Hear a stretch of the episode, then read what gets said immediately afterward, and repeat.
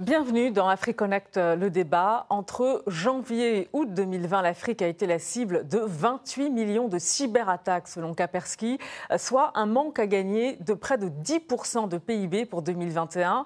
Un coût énorme de toute façon pour le continent africain, 4 milliards de dollars en 2020, avec une digitalisation accentuée par la pandémie de Covid-19. La cybersécurité est désormais perçue comme un levier de croissance, euh, prise de conscience au niveau des États et des entreprises entreprises.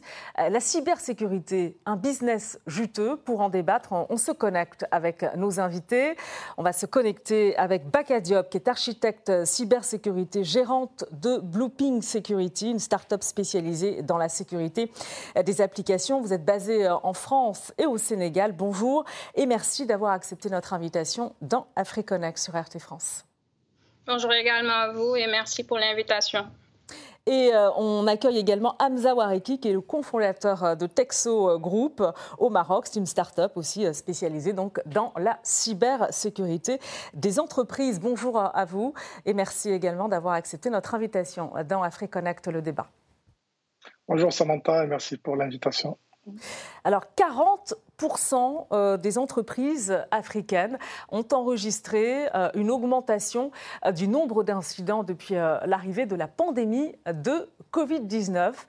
Comment expliquer ce chiffre, Bakadiop alors, avant de démarrer, euh, je réitère euh, mes remerciements à vous, Samantha, pour cette invitation et cette opportunité pour moi de partager avec vous ainsi qu'aux personnes qui nous regardent ma vision de la problématique actuelle engendrée par la cybersécurité dans le quotidien de tout le monde. Donc, depuis 2020, euh, je, je, peux dire que le monde commence à s'éveiller et on s'aperçoit que la cybersécurité n'est plus un accessoire, mais bien une nécessité avec la croissance figurant des attaques perpétuées.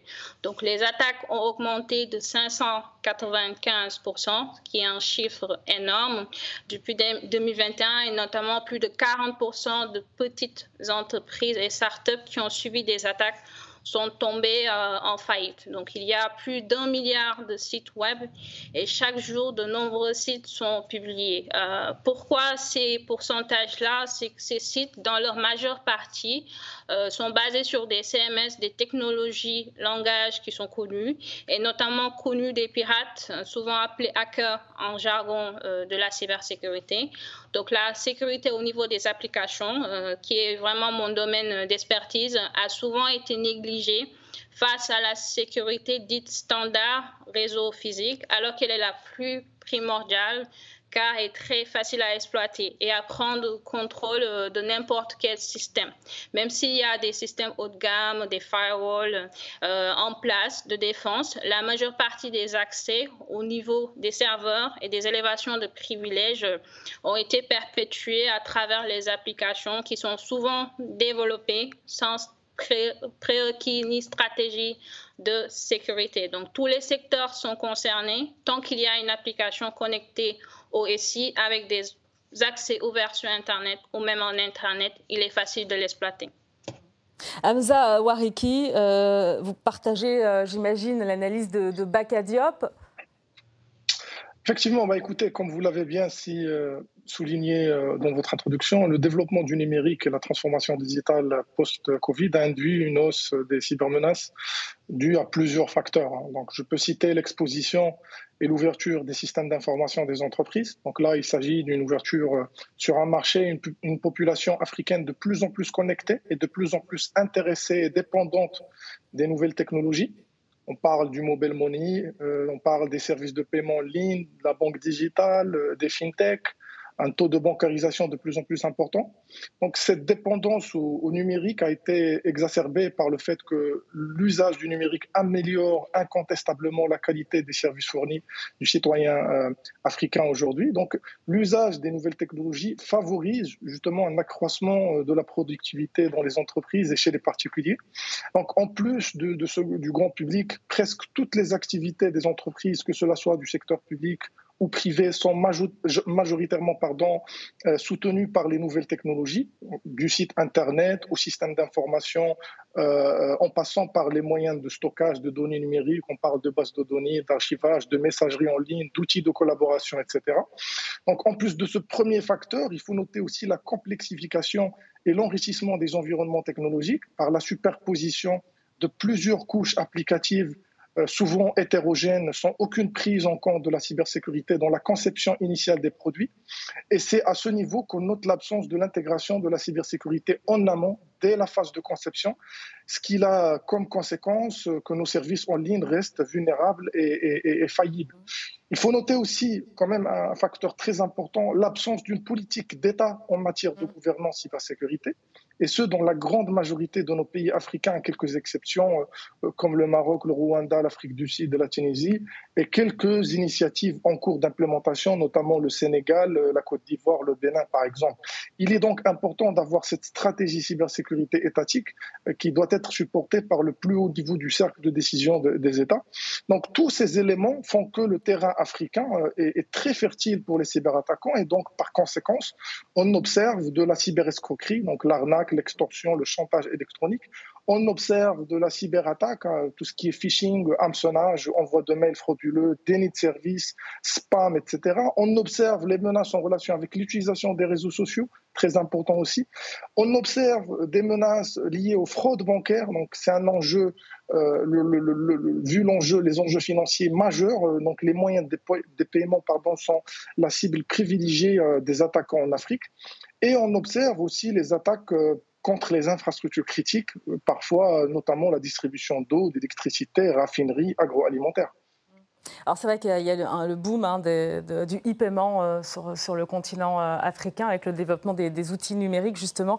vous avez tous les deux d'ailleurs fondé chacun une start-up qui est dédiée à la cybersécurité. Blueping Security, c'est votre start-up Bacadiop et Texo Group, la vôtre Hamza Wareki. Peut-être que vous pouvez un peu présenter chacun vos, vos, vos start-up Bacadiop.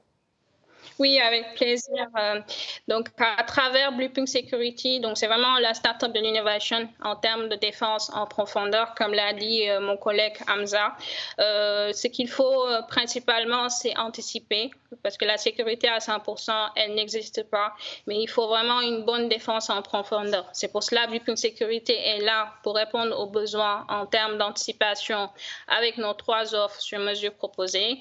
nous sommes également leaders de la sécurisation des applications en Afrique, que ce soit mobile, web, client lourd, grâce à nos packages qui s'adaptent au niveau de maturité euh, des applications. Donc, on a un premier secteur Pink Media qui est notre service média, euh, nous sensibilisons les personnes sur les risques inhérents internes et externes liés à la non-sécurisation des données parce que c'est très important de savoir ou bien chaque utilisateur ou chaque personne qui travaille euh, au niveau des applications il soit sensibilisé à savoir voilà il ne faut pas exposer les informations du client depuis votre compte LinkedIn il ne faut pas non plus répondre à tout le monde parce que les sollicitations même moi-même des fois je reçois des SMS de, de hackers. Heureusement, euh, j'ai quand même certaines expériences, donc je sais distinguer c'est quoi un smishing ou un non-smishing.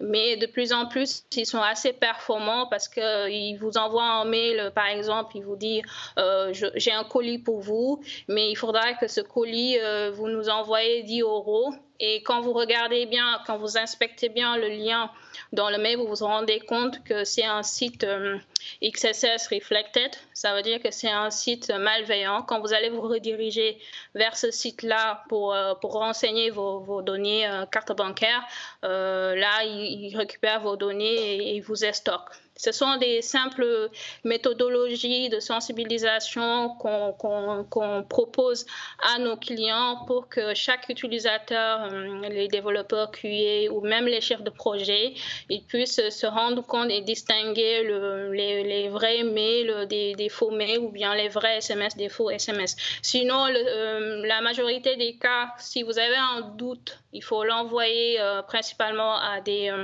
on appelle les CC CERT dans les entreprises ou bien le SOC. Si vous avez un mail que vous, vous, trouvez que c'est suspicieux, vous pouvez, en cas de doute, ne pas cliquer sur le mail et tout simplement transférer le mail aux personnes responsables de la sécurisation de votre système. Hamza Waraki, vous vous retrouvez un peu dans les solutions au niveau de votre start-up proposée par Bacadiop oui, bon, on a une offre peut-être un peu beaucoup plus globale. Donc, Texu Group est une start-up spécialisée dans la cybersécurité, bien évidemment. Donc, nous avons moins d'un an d'existence et nous avons déjà, nous sommes déjà présents sur deux continents. Hein. donc, l'Afrique à travers un bureau à Casablanca au Maroc et à Dakar au Sénégal, et en Europe à travers notre bureau à Paris. Donc nous sommes actuellement très très ambitieux et optimistes pour continuer cette expansion géographique euh, malgré notre jeune âge. Donc euh, dans d'autres pays, notamment sur le sol africain. D'ailleurs, euh, on a en cours des ouvertures qui sont en cours de préparation pour les prochains mois. Donc nous sommes déjà en moins d'un an une trentaine d'ingénieurs passionnés, experts dans, dans, ce domaine de pointe et nous prévoyons un taux de croissance de notre capital humain de 200 d'ici fin 2023.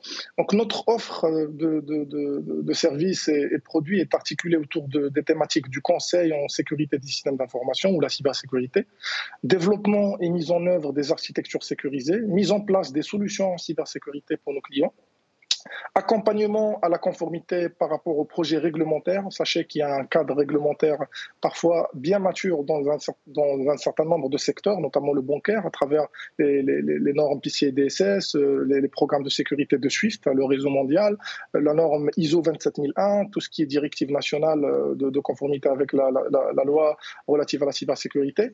Nous avons également un centre de supervision de la sécurité, ce qu'on appelle en, en, anglais Security Operations Center, ou SOC, comme l'a cité Madame Baka.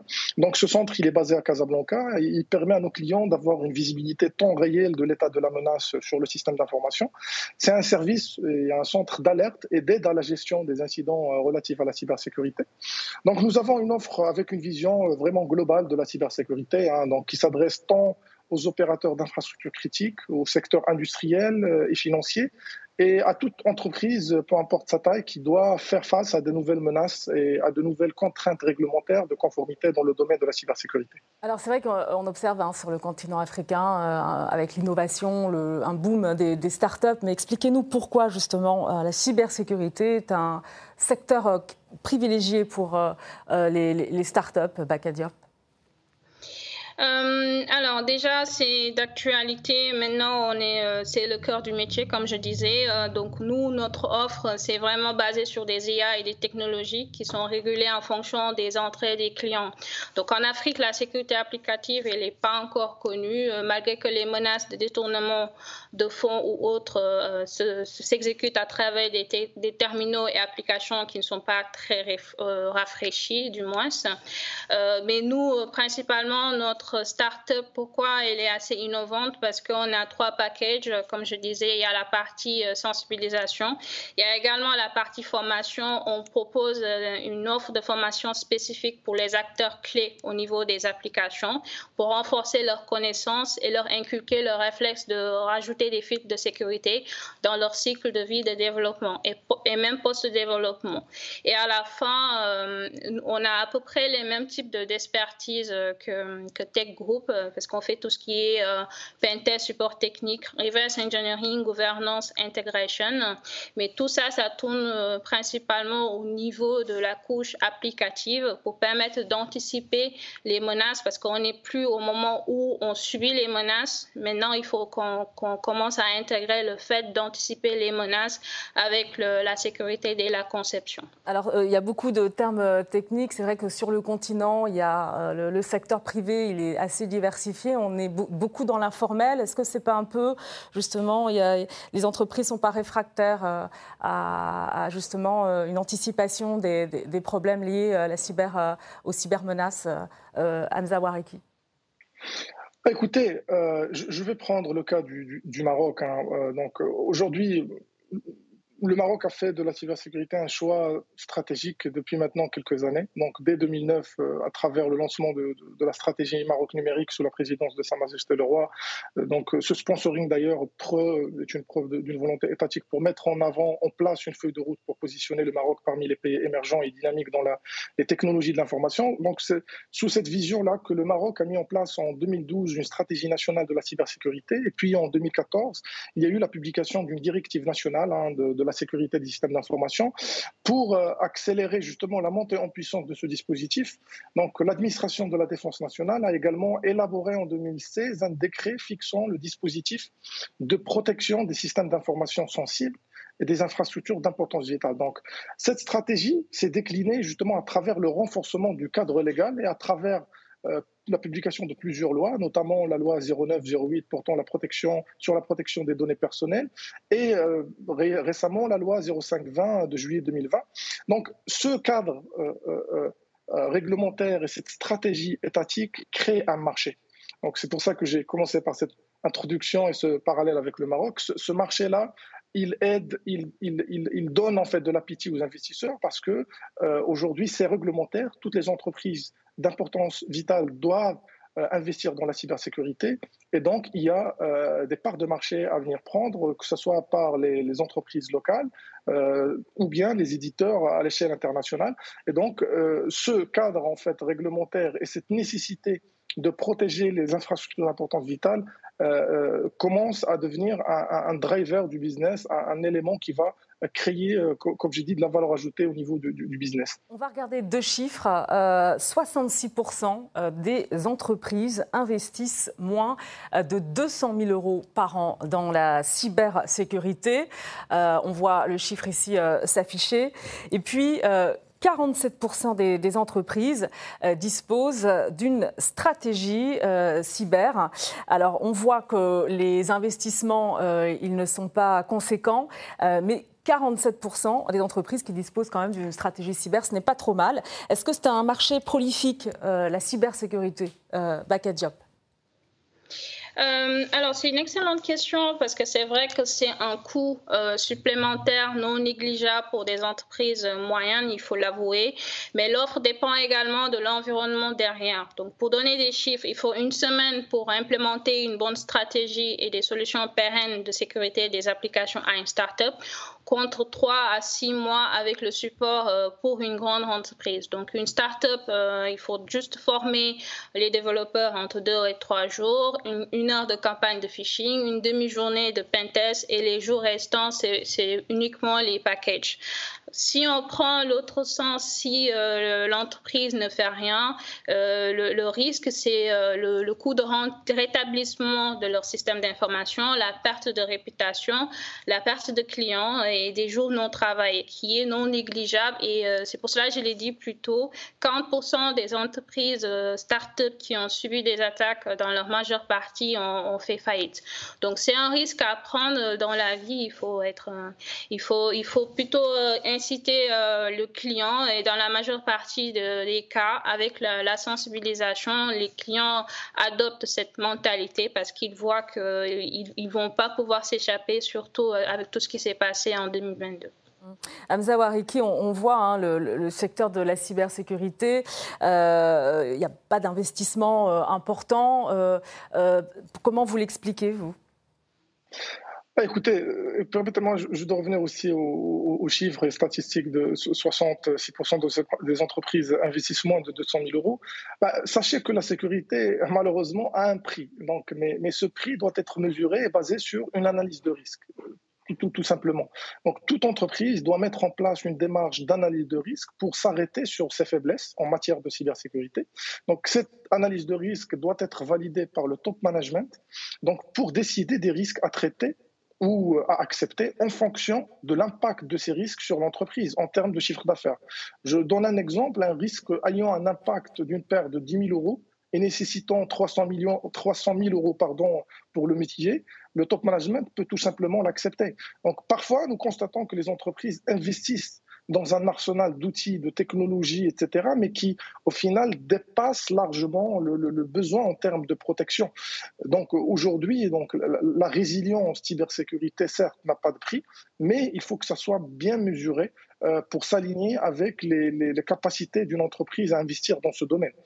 Donc, euh, c'est vrai qu'on voit aussi les États quand même prendre en compte, vous l'avez dit tout à l'heure, Hamza Wareki, prendre en compte euh, euh, la, cybersécurité, vu euh, les pertes hein, que cela engendre pour les économies africaines et les entreprises.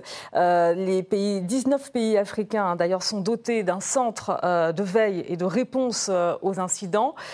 si certes, 19 hein, pays africains.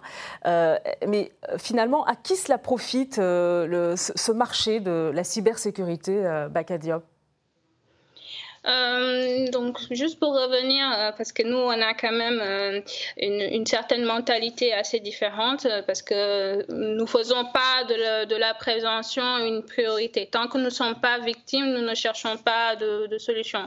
Donc, c'est très réel dans la cybersécurité de tous les jours. certains clients nous disent qu'ils sont immunisés, hein, ou bien qu'ils n'ont pas de budget dédié pour la cybersécurité, ou ce n'est pas à l'ordre du jour, comme l'a dit une fois une, grande structure présente au, au Donc c'est un défi quotidien euh, pour nous quand nous souhaitons former des main-d'œuvre qualifiées que nous mettons à la disposition des entreprises. Donc pour répondre à votre question, à qui cela profite, il faut voir euh, sur le long terme, c'est un investissement à faire et qui est nécessaire pour pouvoir euh, se prémunir et dire que demain, même si c'est pas demain proche, nous ne serons pas les, cibles des attaquants. Mmh. Mais, vous, dites que c'est quand même un business juteux, Hamza euh, Wariki, euh, la, cybersécurité pour les États et euh, les entreprises privées? Bah, écoutez, aujourd'hui, en tout cas, ce qu'on note de manière générale, c'est que les entreprises ont toujours besoin d'un cadre réglementaire, malheureusement, pour investir dans la cybersécurité. donc, il y a un manque de prise de conscience. Donc, c'est pour ça que j'ai noté, j'ai répété l'importance de mettre en place un cadre stratégique nationale. Donc, euh, euh, je, prends l'exemple du secteur financier. Hein. Donc, aujourd'hui, c'est l'un des secteurs qui investissent le plus dans le domaine de la cybersécurité.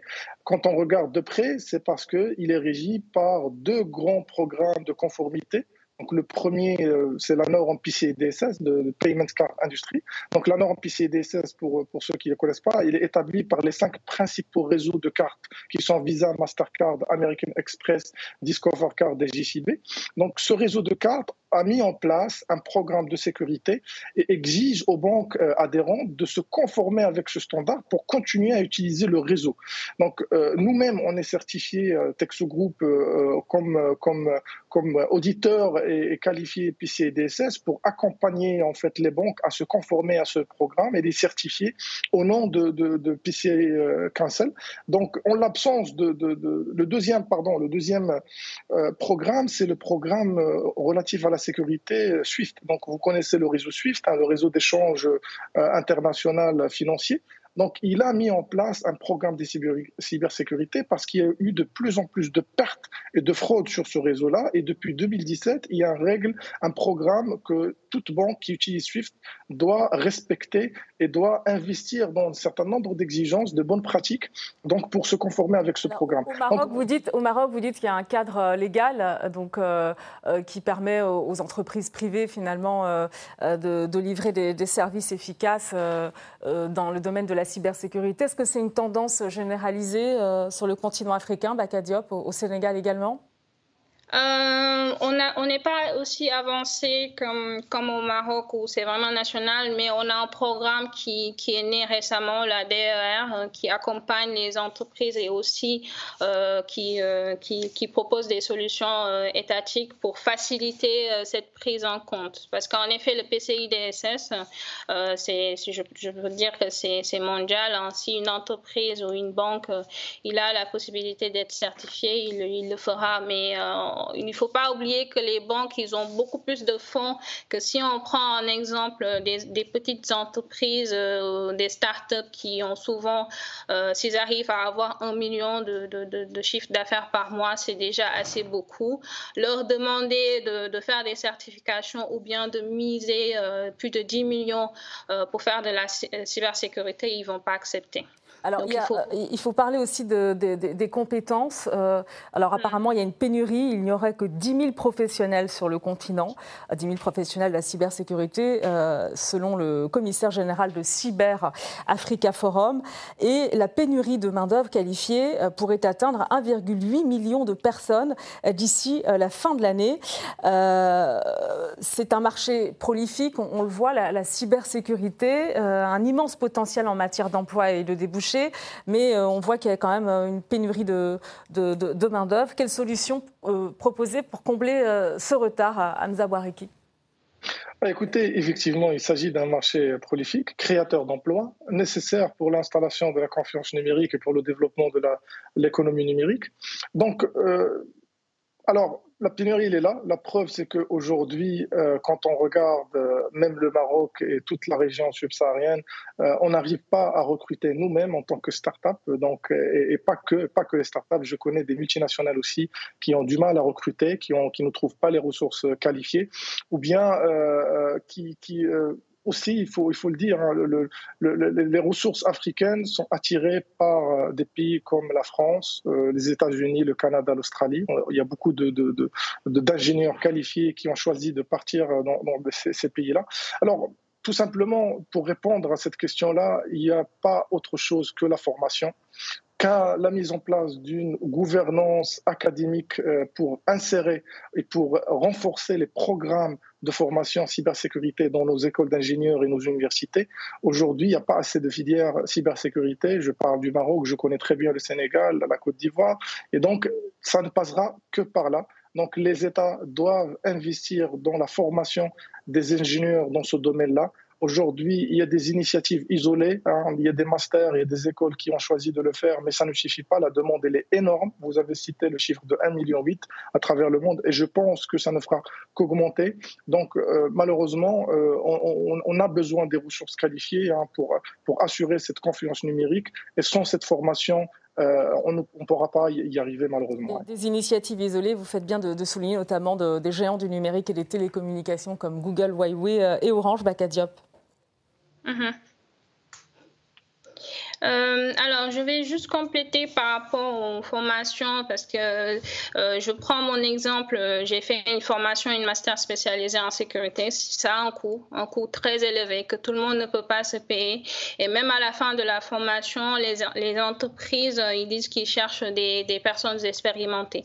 Donc, c'est assez contradictoire de dire qu'on cherche des, personnes qualifiées et ne pas recruter aussi des débutants. Donc, pour moi, déjà l'initiative de Google, Huawei, Orange, mais aussi Microsoft qui est sur la même lancée. Euh, c'est une, excellente initiative que je salue. Euh, donc il faut miser sur l'humain qui est au cœur de la cybersécurité parce que majoritairement 50% des attaques provient de, l'intérieur. Donc j'invite également, euh, je parle particulièrement du Sénégal, les structures étatiques à octroyer des bourses aux, étudiants et aussi à donner des apports financiers aux entreprises et start-up comme la mienne pour développer ces offres au, niveau local. Donc, euh, donc voilà. Merci beaucoup, Bakadiop, euh, euh, le nom de votre start-up Bluepink Security. Et merci également à vous, Hamza Wareki. Vous êtes euh, le cofondateur de Texo Group au Maroc. Merci à, tous les deux. Merci. Et merci à vous de nous avoir suivis. Retrouvez AfriConnect le débat sur nos réseaux sociaux et notre site rtfrance.tv. À très bientôt dans AfriConnect, le débat sur RT France.